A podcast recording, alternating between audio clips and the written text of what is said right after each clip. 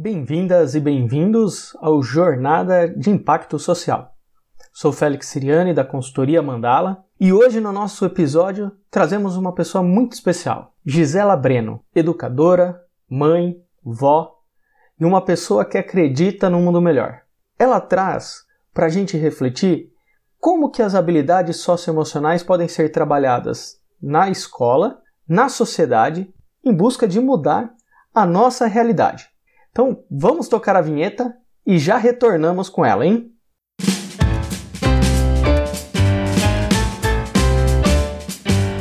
Jornada de Impacto Social, por Félix Siriani, da Consultoria Mandala. Um podcast que compartilha conhecimentos, experiências, projetos e ideias com pessoas que, por meio da sua jornada, atuam e geram impactos sociais.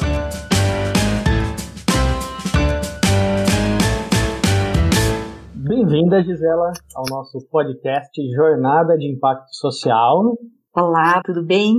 Tudo jóia. Nosso programa fala sobre jornadas e os protagonistas são os convidados. Então gostaria que você pudesse nos contar um pouco da sua história. Em primeiro lugar, eu gostaria de agradecer esse convite, muito honrada com essa, com essa participação. Gisela Breno é uma, é uma mulher, mãe do Tiago, avó do Léo, que acredita basicamente na humanidade, nas pessoas, em suas transformações. E acha, não, acha não, e tem certeza que o caminho para essa, essa transformação é a educação. Sou graduada em biologia, tenho mestrado em educação, 30 anos de sala de aula e agora, né, palestrante, eh, usando as, as mídias sociais para se colocar um pouco. Legal.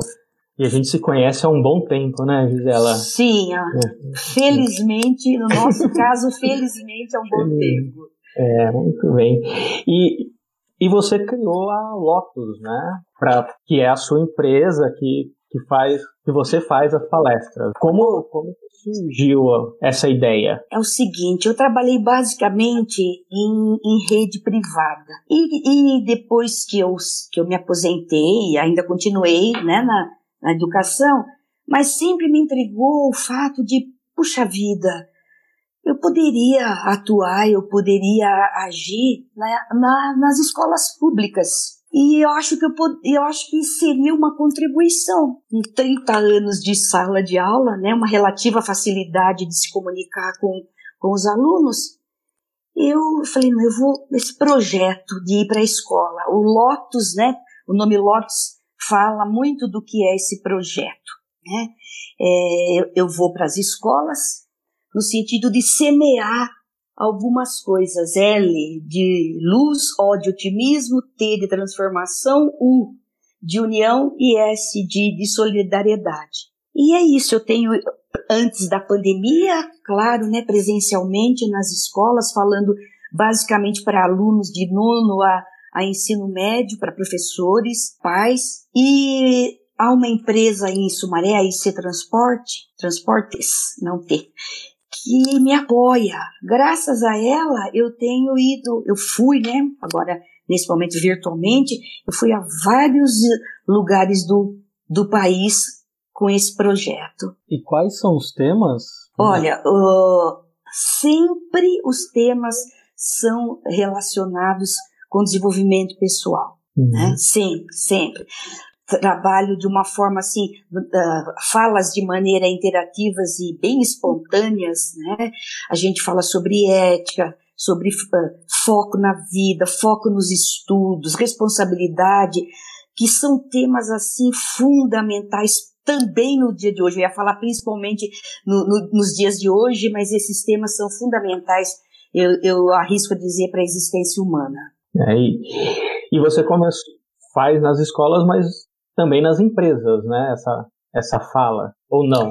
Não, o, uh, nas empresas é, é outro é, é, é, outro viés, né? Uhum. Nas empresas é, normalmente as palestras são de caráter motivacional, mas aí elas não têm a ver com o projeto Lotus, né? Ah. Aí é, é mais como a gente é munida, né?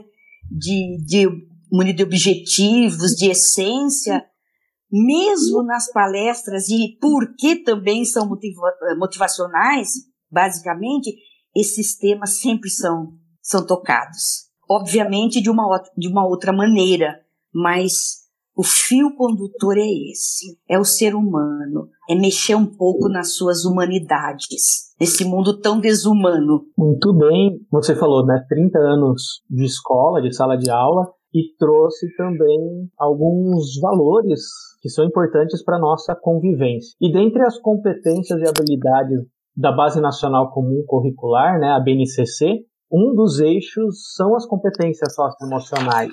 Isso e é algo necessário para o século XXI e que no contexto da pandemia tem ganhado um grande destaque. Mas sim, mas antes de entrar nesse assunto, eu queria que você pudesse falar um pouco sobre as habilidades socioemocionais, se você sabe como surgiu, de onde veio a ideia, até o, o que costuma trabalhar. Até a década de 30, esse tema era assim meio que restrito à, à psicologia. Porque uh, usaram, para descrever os traços da personalidade humana, eles usaram um, um, os eixos, basicamente cinco eixos, né? Curiosidade para abertura ao novo, curiosidade para aprender, imaginação, uh, autogestão, foco, uh, engajamento com os outros, empatia. Então, essas características, né, esses eixos, eles, eles estavam meio restritos à, à psicologia com o desenvolvimento tecnológico, com, com, com o avanço né, vertiginoso, vamos dizer assim, dessas, dessas, dessas tecnologias, uh, várias funções no trabalho foram automatizadas. E o que, que se viu? Né? Cada vez mais pessoas que trabalhavam na, na indústria de maneira, ou com serviços também, de maneira meio automática, é, lidava com, claro, né, estava no meio de pessoas. E o que, que aconteceu? Não bastava mais ter aquele conhecimento, mas nesse momento era importante saber usar todo esse, esse, é, esse conhecimento, mas acompanhado também de, de valores, de atitudes pudessem contribuir uh, nesse, nesse novo contexto. Mais ainda, uh, há muitas décadas também acreditava-se que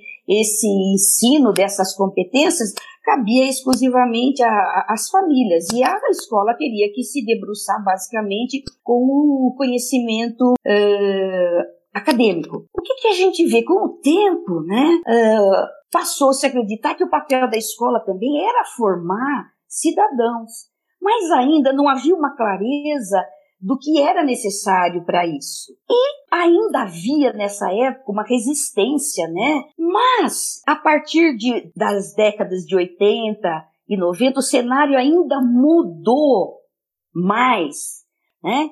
E esse cenário mudando, como não poderia ser diferente, coube à educação lidar com esses, com esses novos problemas que o mundo não, não dava conta. E nesse contexto, né, surgiram essas ideias de se trabalhar essas, essas competências eh, socioemocionais. Países que adotaram né, na, na, educação eh, essas competências apresentaram resultados assim eh, surpreendentes.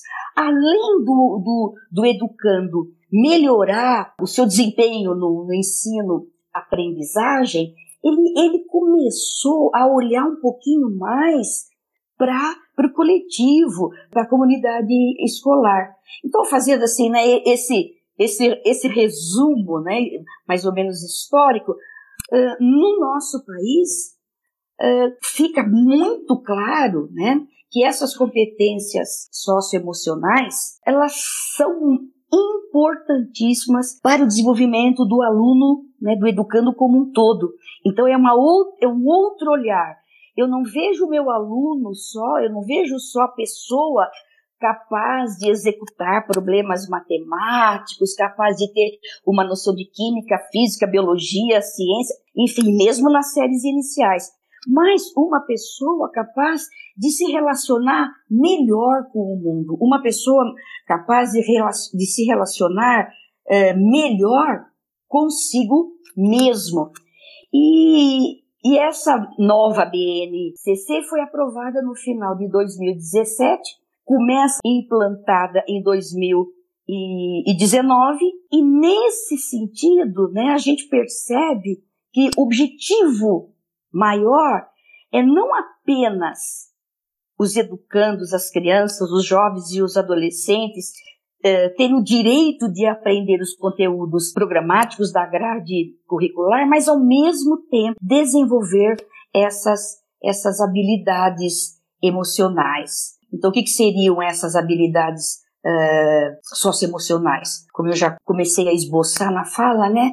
Um autoconhecimento, um autocontrole, uma consciência do, do, do social, uma habilidade nos relacionamentos, uma tomada de decisão uh, responsável. Olha, Félix, eu acredito firmemente que esse é um dos belos caminhos, não só para formar o aluno, o aluno, né, de forma, pensando assim de maneira acadêmica, mas como ser humano, como ser humano mais consciente dos seus papéis, dos seus deveres, da sua identidade, da sua responsabilidade e basicamente, você falou em pandemia, né? Basicamente nesses nesses tempos pandêmicos, uma pessoa dotada de empatia. Eu eu tenho trabalhado também, né, com, com habilidades socioemocionais em, em duas escolas. E é muito interessante quando, quando você fala dessas habilidades, né, que é para além da matemática, das ciências, o quanto a gente tem dificuldade, inclusive, sabe-se o que é resiliência, sabe-se o que é empatia, respeito, mas quando a gente começa a discutir e, e trazer para o nosso dia a dia, né, parece que o negócio foge um pouco da, do contexto e do cotidiano. Sim, porque o nosso contexto é um contexto de consumismo, é um contexto de valorização do ter em detrimento do ser, é um contexto de competição, então, é, e, e o, o, ambiente exerce uma influência muito grande na vida do ser humano. Daí a nossa dificuldade de entender, porque falar viraram até palavras de moda, né? Resiliência, empatia, mas a prática, a prática é, exige o esforço de todos, de todos. E agora eu queria que a gente pudesse pensar em dois cenários né, para falar sobre questão de habilidades socioemocionais e que você pudesse nos ajudar enquanto professores, educadores. Enquanto a escola é necessária e nós temos visto que muitas têm inserido habilidades socioemocionais como como grade horária, né? Então faz parte ali do seu do seu currículo. Eu queria saber como que você enxerga então essa proposta das habilidades socioemocionais nas escolas, porque nós temos então essa vertente de que vai inserir a, uma disciplina de habilidades socioemocionais, e nós temos alguns autores, alguns pesquisadores que vão dizer que não, que as habilidades socioemocionais precisam ser trabalhadas em todas as disciplinas e precisa ser eixo transversal. Eu, eu, é, sim, eu, eu concordo com essa, com essa segunda, com esse segundo pensamento. Eu acho que colocar na grade, né, é simplesmente colocar na grade essas habilidades socioemocionais é muito fácil. Só colocar. O difícil e o eficaz, no meu modo de, de entender, é que seja realmente trabalhada, vivenciada a habilidade emocional em todas as disciplinas, de maneira realmente transversal. Isso é realmente, isso é de fato eh, transdisciplinaridade. Por quê? É possível, isso depende muito, não é, não é sobrecarregar a tarefa do educador, mas isso depende muito do educador. Quer queiramos ou não, nós somos espelho para essas, para essas gerações. E tem muito educador, tem muita educadora que desde sempre, né, ele, ele já trabalha, ele já vivencia na sua disciplina, qualquer que seja a sua disciplina, essas habilidades socioemocionais. Vamos pensar numa disciplina da área exata, sem querer crucificar a área de exatas, muito pelo contrário, né? sei lá, numa, numa demonstração matemática de, uma, de, um, de um teorema, uh, enfim. Eu posso pegar, inclusive, a reação dos alunos que estão ali diante de algo que, que para eles é meio complicado e trabalhar nesse momento a, a sua emoção, pedir para que. Oh, será que algum aluno não consegue uh, explicar, acrescentar isso que eu, que eu acabei, enquanto professor, uh, de, de colocar? Né? Quem mais gostaria de, de se manifestar? Então eu peguei a matemática porque às vezes alguém, né, eu já ouvi colega falar, mas como que eu vou, como que vai, como que vai ser trabalhada, né? Como serão trabalhadas as habilidades socioemocionais numa disciplina de exatas? Olha, de verdade, não existe limite não existe limite para a gente trabalhar o emocional. E precisa ter também, no meu modo de entender, muita humildade do educador. Muita humildade. Então, eu, eu, eu sou a favor não da disciplina, né, habilidade socioemocional, mas essa habilidade socioemocional permear todas as, todas as práticas toda, tudo que está acontecendo na comunidade educativa. E é muito importante a gente pensar enquanto ambiente educativo, e o grande desafio é que nós estamos em sistema educacional, que consta de disciplinas. Então é um, é um desafio que a gente precisa aprimorar. Ao mesmo tempo que existem N possibilidades de se trabalhar habilidades socioemocionais. Então, por exemplo, eu havia preparado né, um projeto de jogos de tabuleiro para se trabalhar habilidades socioemocionais, mas com a pandemia acabou ficando para trás. É, como que ia funcionar? Cada aluno levaria o seu jogo de tabuleiro e nós iríamos observar, então, qual que é o comportamento de quem está ganhando, qual que é o comportamento de quem está perdendo, quais são as frustrações, as ansiedades. Então, são N possibilidades que podem ser trabalhadas na sala de aula, como você bem recordou. Acho que isso é algo que a gente tem falado muito na educação e, a, e eu adoro, né, que são as metodologias ativas. E a partir do momento que a gente usa de metodologias ativas, metodologias participativas, a gente está trabalhando as habilidades socioemocionais e isso é possível em todas as áreas, né? Todas as áreas, todas as áreas. É preciso que a gente, enquanto educador, né, incorpore isso. Porque nesse mundo que a gente está vivendo, esse contexto já que a que eu me referi, olha, você pode se sair um, um, um, profissional, né? Um médico, um engenheiro, um arquiteto, um contador, enfim, né? Todas as profissões são maravilhosas. Você pode ser exímio no executar a sua, a sua profissão.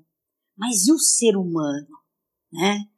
É, de, de que adianta, de verdade, alguém super competente na sua área, mas desprovido, e a gente vê, a gente pode usar esse termo mesmo, desprovido de, de humanidade. E as empresas, né, como sempre, com o olho bem mais, bem, bem mais à frente, elas já têm valorizado. Eu tenho falado isso nessas minhas, né, nessas minhas palestras, vamos dizer assim. As empresas estão de olho. O, a, a, a, a integridade, a excelência do profissional, né? O profissional, tudo bem, o profissional excelente tem de monte, a gente sabe disso. Agora, o diferencial é além desse profissional ser excelente no que ele faz, ele precisa trabalhar bem em equipe, ser solidário, ser criativo, ter controle das suas emoções, saber respeitar o outro.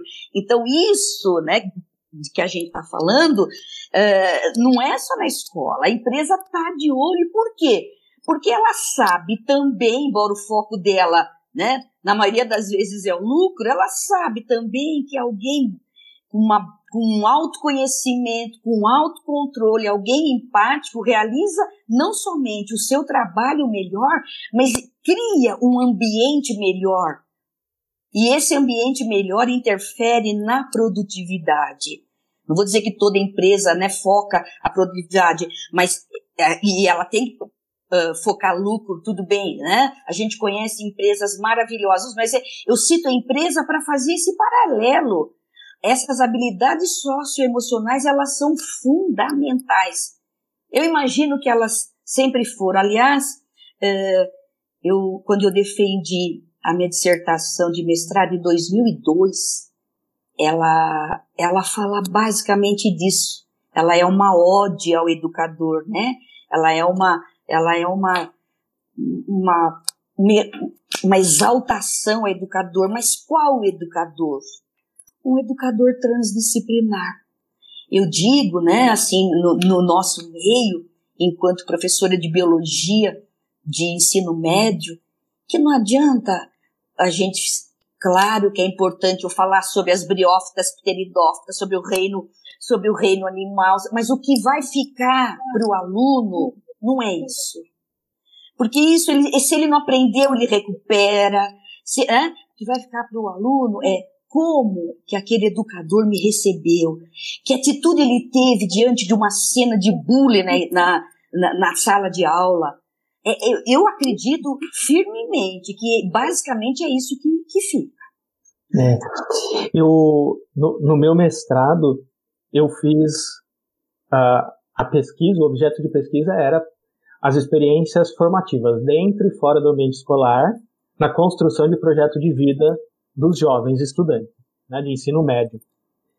E, e a sua fala me fez lembrar os principais resultados que quando eles vão citar a escola, por exemplo, como uma experiência formativa importante, não é porque ele aprendeu a, a somar ou porque ele aprendeu a fotossíntese. Não, uhum. é importante porque ah, o professor me escutou, o professor me ajudou a seguir meus sonhos, ah, o, os meus amigos, né, a relação com os meus amigos, é sempre a relação Exatamente. Com o outro, né? É a relação com o outro. Tanto é que é, é, essa questão que eles têm cobrado muito nesse momento de pandemia. O que, que você mais sente falta na escola? Sim. Ah, dos meus amigos. Sim. É uma alegria quando a gente vê, né, na, aqui na, na, na, na, rede social, essa, esse, esses momentos que as escolas têm proporcionado em que o professor, os professores aparecem, entregam alguma coisa, ou os alunos vão lá, é uma alegria que transborda, né? Então é, é, é bem isso. É importantíssimo ser um bom aluno, é importantíssimo, né? Aliás, eu, eu sempre disse que é uma obrigação, porque você está na escola para isso, né? É uma obrigação ser bom aluno.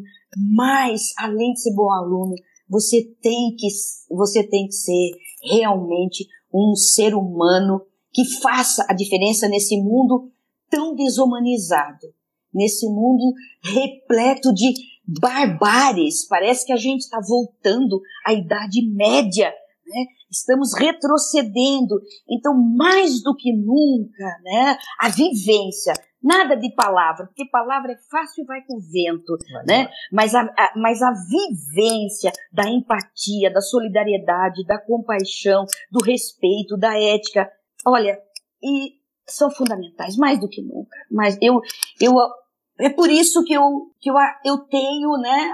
Eu tenho ainda, eu quero, espero que seja definitivo para sempre, até o meu último suspiro, né? Eu ainda tenho essa disposição, eu ainda tenho essa crença de que é preciso sim a gente fazer alguma coisa, mesmo que seja mas muito pequena. Legal.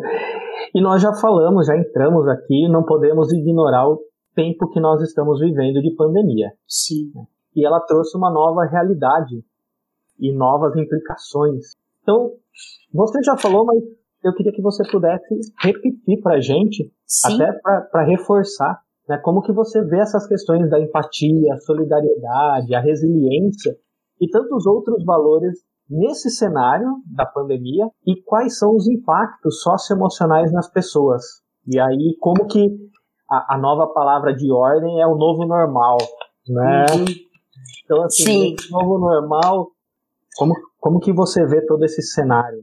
Olha, quando começou a pandemia e eu me deparei né, por todos os meios, né, pessoais, redes sociais, parecia que as pessoas se sair, uh, sairiam muito melhores do que entraram. Uh, aí eu passei a observar que, na verdade, a pandemia ela ressaltou a bondade de quem era bondoso, né?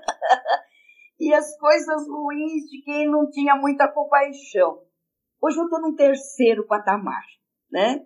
Nem tanto ao mar, nem tanto à terra. Eu acho o seguinte, realmente uh, a gente tem visto coisa, uh, atitudes horrorosas. Primeiro eu vou falar do ruim. Gente que teve voz porque alguém deu voz para essas pessoas. Então, pessoas assim com, com lideranças, pessoas que têm algum papel na sociedade, uh, se sobressaíram nessa pandemia de uma maneira horrível, colocando o seu lado assim mais cruel, eu diria, do ser humano. E foi engrossado por muita gente, né? que, que achou um porta-voz, que achou uma porta-voz. E as pessoas empáticas, as pessoas solidárias, elas continuam solidárias, elas são solidárias. Mas na pandemia, que bonito, elas, elas elevaram o seu nível de ação, o seu nível de, o seu, o, a, a, o seu nível de solidariedade, o seu sentimento de comoção. E eu creio, porque eu sou uma eterna esperançosa, eu acho que a pessoa sem esperança, ela, ela sobrevive. Eu creio que o exemplo dessas pessoas, os, exemplos, os bons exemplos das pessoas empáticas, das pessoas solidárias, esse exemplo vai tocar, eu não vou dizer todos. Isso seria, né, praticamente impossível porque somos humanos, mas eu tenho certeza, e é por isso também que eu continuo o meu trabalho, porque eu acredito que o bem, ele vence, ele vence o mal. Eu ouso dizer que se Jesus Cristo estivesse aqui presente, né? Porque ele está, mas presente no meio de nós, a gente, como discípulos dele, estaríamos seguindo as suas pegadas, usando as redes sociais, fazendo podcast, fazendo live, na certeza, porque a gente tem esse mestre, na certeza, repito, de que o bem vence o mal. Né? Porque o bem, tá, o bem e o mal, eles estão plantados, eles estão semeados, eles estão no nosso DNA. Então, eu tenho a esperança de que essa multidão do bem possa contaminar, no sentido mais belo da palavra que a gente está usando aqui, uh, as pessoas que estão na contramão das habilidades socioemocionais. É sempre muito bonito, né? A gente acreditar no bem. E eu acredito não pode, também. É, a gente não pode, por maior que seja a diversidade e que a gente tem passado, a gente precisa realmente ter essa esperança.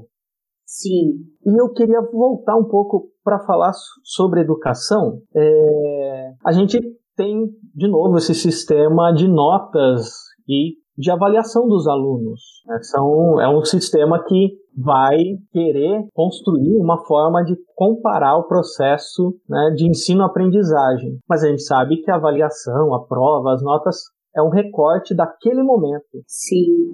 Eu, eu queria saber a sua opinião, né? Eu tenho, acho que de todas as atribuições de um, de um professor, de um educador, o momento de avaliação para mim é, é, o que me causa arrepios.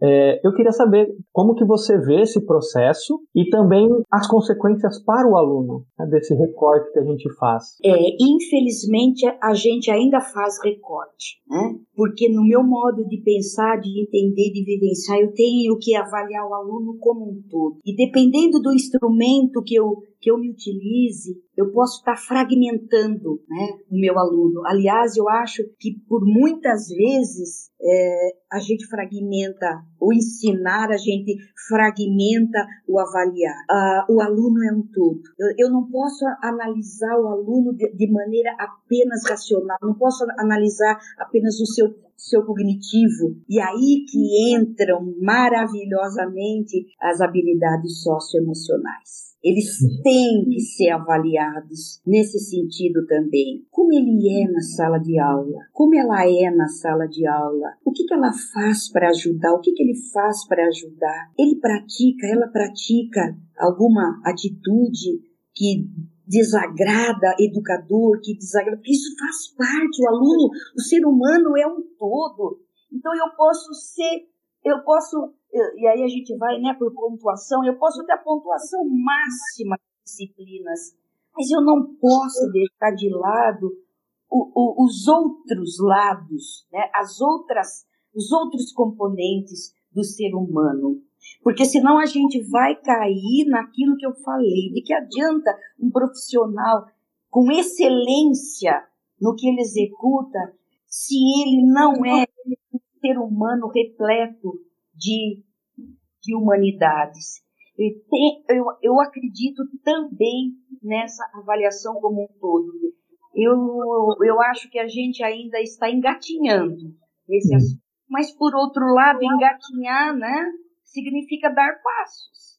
E, e, e eu aposto, no sentido bonito da palavra, né, muito na equipe, na comunidade educativa, para que abra não somente os olhos, mas o coração para isso. Não adianta a gente ter formação, por exemplo, de educador no sentido tradicional da palavra. Os educadores também precisam ser uh, trabalhados nessas habilidades emocionais. Os pais, os gestores, uhum. o pessoal da limpeza, o pessoal da cozinha, porque isso é comunidade educativa. Eu hoje falando para um, numa webinar para os professores, eu dei um exemplo que, que, que, me toca profundamente e eu nem sei há quantos anos isso aconteceu. Mas quando eu dava aula de biologia, quando acabava minha aula, minha última aula de biologia, entrava uma moça da limpeza que além de me cumprimentar com um sorriso no, no, né, nos lábios, nos olhos, ela começava a limpar naquele. Eu lembro disso um dia de calor, numa época que não tinha ar-condicionado, por exemplo, na sala de aula que eu dava aula, e ela com aquele calor, né, suando. Eu, eu me afastava para ir embora e eu escutava essa moça cantar. Então veja que exemplo, né, que, que, que vontade. Falei muitas vezes para os meus alunos desse exemplo, mas eu, eu acho que a gente deveria num momento desse, reunir quem estava, quem tivesse ali e falar: olha, olha aqui, olha que ser humano trabalha cantando, um trabalho duro, um trabalho duro, Sim. né? Então, eu, eu acho que, que nesse sentido, é, a avaliação das habilidades socioemocionais, essas avaliações, elas fazem a diferença. Tá? Porque o aluno pode, pode ser excelente. Vou falar agora da minha disciplina, né, para não para não melindrar ninguém. excelente em biologia. Mas se ele não cantar enquanto ele trabalha, ele não é, ele não vai fazer diferença nesse mundo. Eu hum. acredito nisso. Você falando me recordava, né?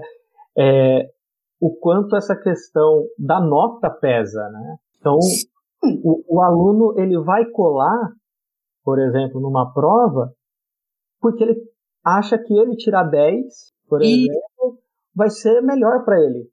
E esquece que a cola é, é desonesto, né, e tem outras tantas implicações. E muitas vezes também, ele, eu acho assim, por falta de maturidade, eu diria, ele cola também porque ele vai se sentir muito mal se ele, se ele, se ele tiver uma nota baixa, ele poderá ser ridicularizado uhum. pelos, pelos amigos, pelas, né, de, de, sala de aula.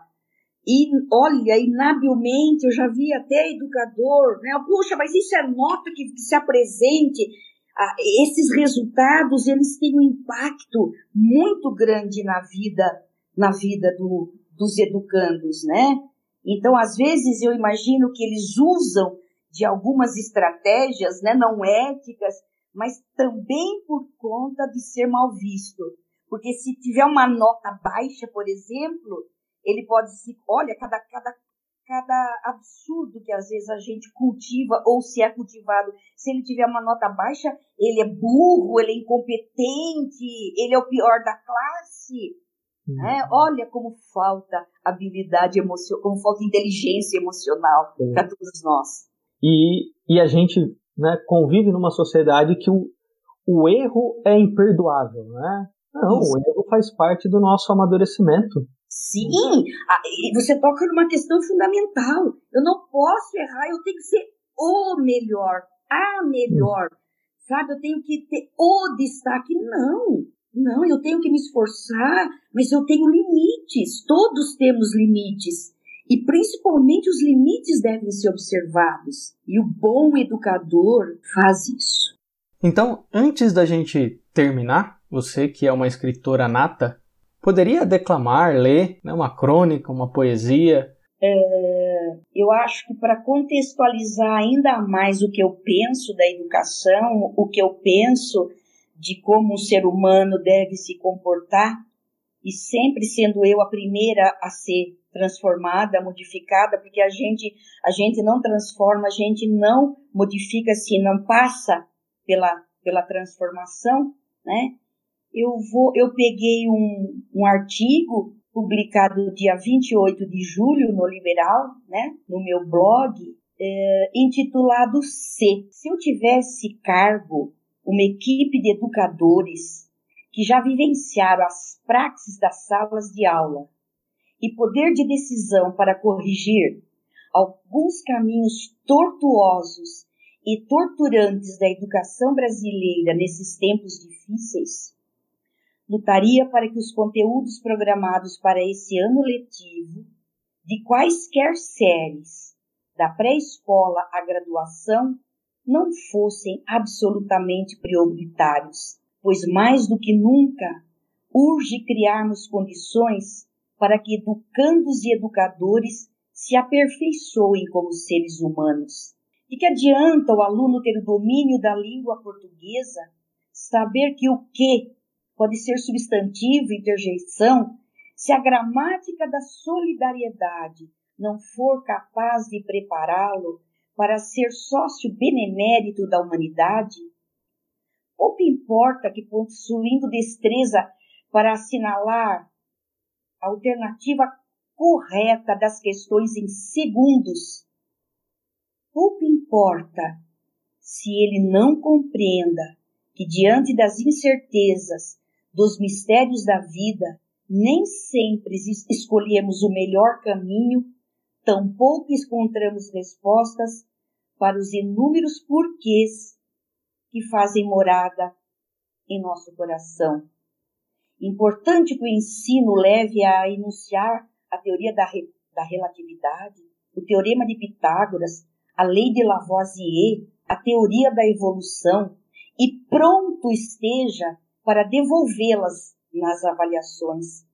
Mas terá condições de protagonismo para construir naves que alcancem as galáxias dos seus sonhos, anseios e desejos mais íntimos se suas habilidades socioemocionais não forem estimuladas, desenvolvidas, se meus sonhos se tornassem realidade, postergaria investimentos maciços em aulas remotas, importantes sem dúvida alguma, mas priorizaria a legião de alunos que, além de não terem acesso à internet, praticamente não têm o que comer.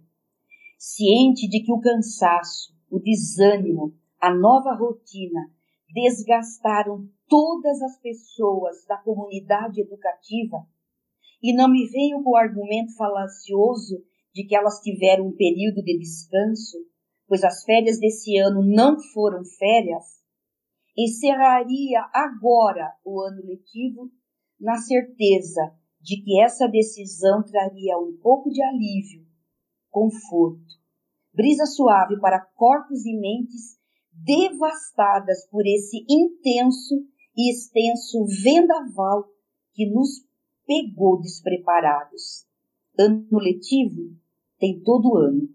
Ano de vida, não. Muito bem. Muito bonito. Obrigada. Acho que condensa, né, a nossa fala, né? O convite foi feito depois dessa data, mas você viu que tem até né, as habilidades socioemocionais da minha, da minha escrita. Acredito muito nisso. Ah, muito bom. E, e é o que a gente conversava, né? Ouvir você falando e agora né, esse grande resumão da nossa conversa, feito anteriormente à nossa conversa, é, nos enche de esperança, né, de que a gente pode e deve né, continuar caminhando e defendendo as habilidades socioemocionais, a educação como um todo. E a gente chega ao fim do nosso episódio, mas antes das despedidas, a, o nosso episódio fala de jornadas. E jornadas são caminhos. E já dizia o poeta que o caminho se faz ao caminhar. Então a pergunta rotineira que eu faço para todo mundo que é entrevistado aqui no podcast é quais são os seus sonhos? Então, pergunto a você, Gisela, quais são os seus sonhos em todas as dimensões, em, né, em qualquer dimensão, em qualquer âmbito, qual que é o seu sonho? Uh, meu sonho pessoal é viver um pouco mais para ver meu neto, meu filho, né? É, principalmente crescer nesse momento é meu, meu neto, né? Gostaria de viver um pouco mais para isso, isso é um sonho. E o que me move e me comove é o sonho, é, é esse sonho que eu venho, que eu venho, eu digo realizando. O projeto Lotus é um deles, é, é, o, é o sonho, né? Um dos meus sonhos.